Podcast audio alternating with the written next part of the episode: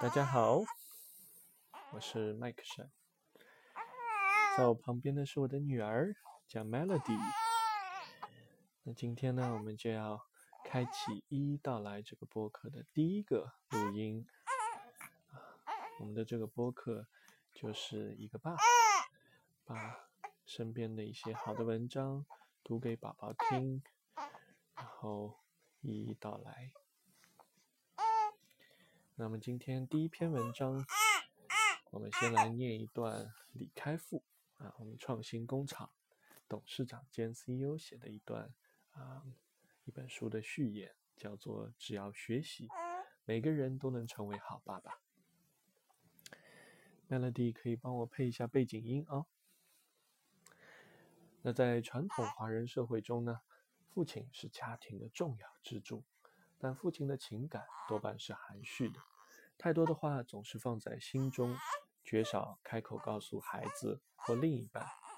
结果，当爸孩子日渐长大，或是离家独立之后呢，亲子间越来越疏离，更不知道如何表达对彼此的关爱了。这实在是很可惜的一件事。父亲这个角色对于家庭的意义，绝不只是赚钱养家而已。父亲对于孩子来说是重要的价值观的传承者，是孩子学习的榜样，也扮演着给予家中每一个人身心支持的重要角色。对我而言呢，父亲的形象始终潜移默化地影响着我。无论我在何处，他的身教、他的品格，在人生路上一直指引着我，也带给我许多启发。这无关权势、地位。与财富，而是身为父亲能给予孩子最珍贵的东西，因为亲身感受到父亲的力量。当我成为爸爸后，也希望能将这份爱传承给我的孩子。我会让孩子知道他对我有多重要。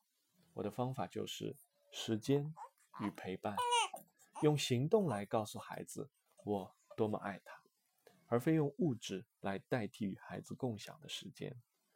我不会摆起架子，用高高在上的父亲形象来与孩子相处。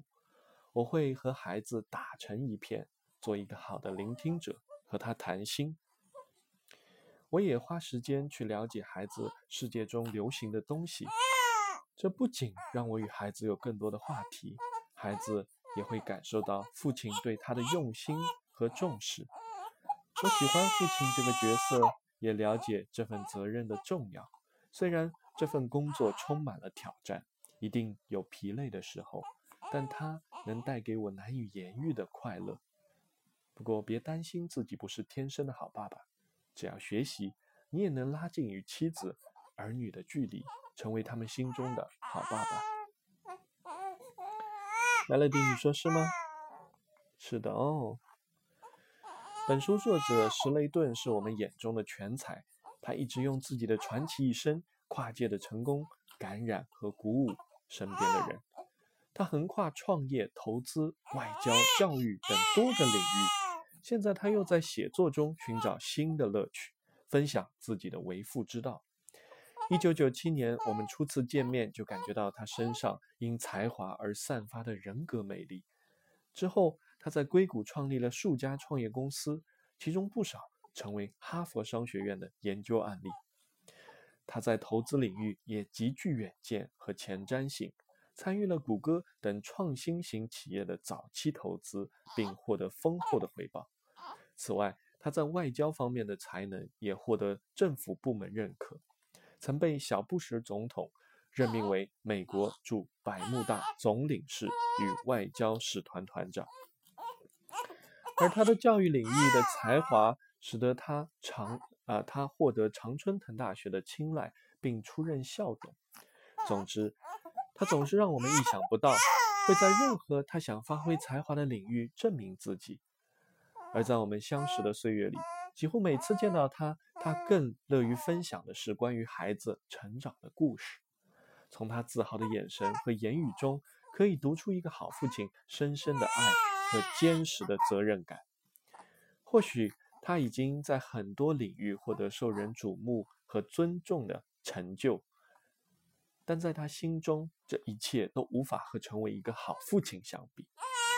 史雷顿教授是在缺乏模范、父爱匮乏的情况下长大，后来走遍五大洲，研究父亲与父子之道。他在书里提出的十个实用工具，都是珍贵的研究所得。只要在生活中亲身实践，一定能够帮助你做好男人一生中最重要的工作。且让我们带着爱与责任，跟随这本书，开始这趟成为好爸爸的旅程。